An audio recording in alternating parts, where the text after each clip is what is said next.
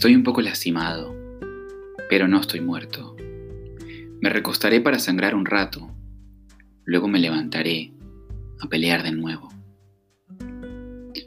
¿Qué tal? Soy Alex Araujo y esta es una nueva entrega de Los Consejos Salvajes. Esto que les acabo de leer es de John Dryden. Hoy quiero que hablemos de los comienzos.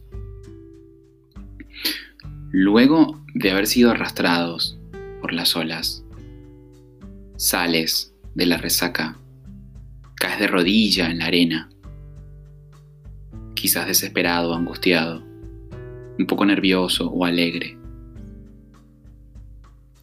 Felicidades, no es el fin, es un comienzo.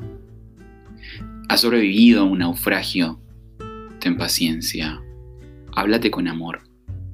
Puede que a veces la vida te proponga otras tormentas y otras experiencias que lo único que van a hacer es forjar tu carácter.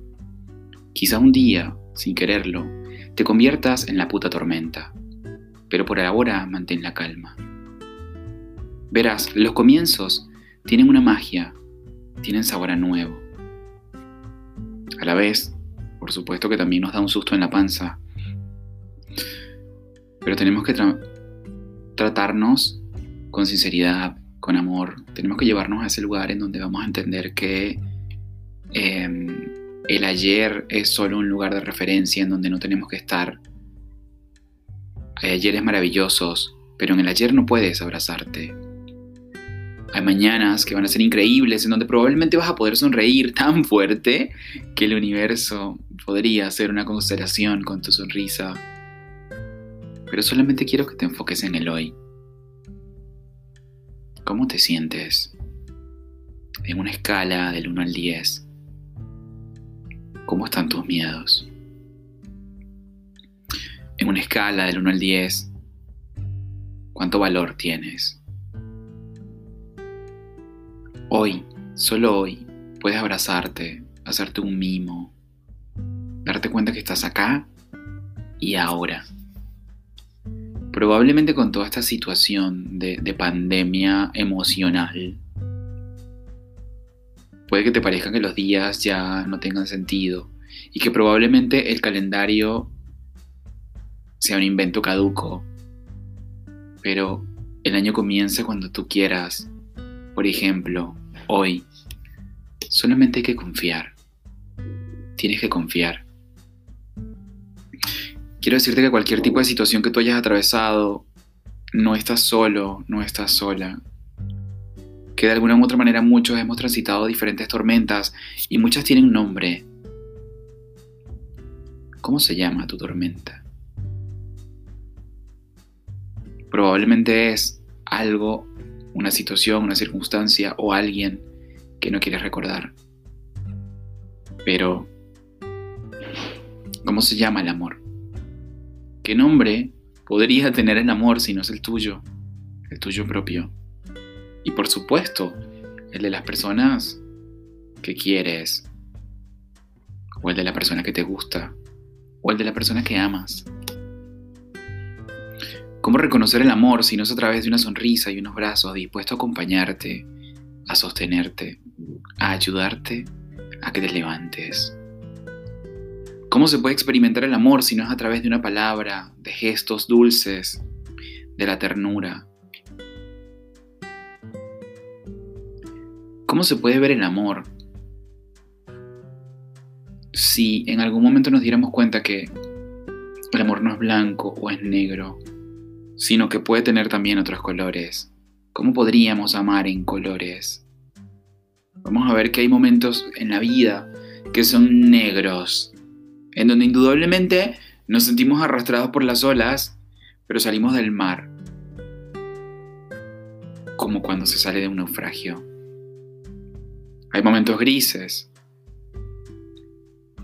en donde tenemos que contenernos y probablemente llorar juntos. Pero también la vida nos va a regalar momentos azules de nostalgia y de aprendizaje. Pero eso no es todo. Vamos a tener también momentos verdes en donde vuelve la calma, y floreces, en donde sientes que a pesar de que te hayan tirado y te hayan echado tierra encima, floreces como una semilla, tienes la capacidad de romper la tierra para salir y te van a salir flores en el cabello. Van a haber, por supuesto, también momentos amarillos en donde solo te vas a reír y vas a disfrutar con tus amigos, con tus seres queridos, o simplemente caminar de la mano con alguien especial. Van a haber momentos magentas en donde simplemente amas, en donde simplemente vas a hacer el amor en cualquier circunstancia. Hay momentos blancos de paz, de armonía. Por ejemplo, con sabor a domingos por la mañana. Momentos naranjas, como los atardeceres, en donde solamente tienes un mate o un café, un silencio. Tienes a tu compañero o tu compañera y unos besos. Hay momentos rosas. De esos cuando ves a la chica que te gusta o al chico que te gusta y le dices hola y sonríes. Momentos rojos en donde un beso da paso a una caricia y a explorar y a experimentar los cuerpos.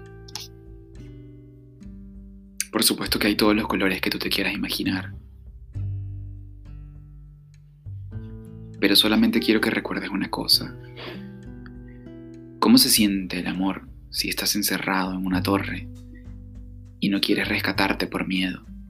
Por miedo a conectar contigo mismo,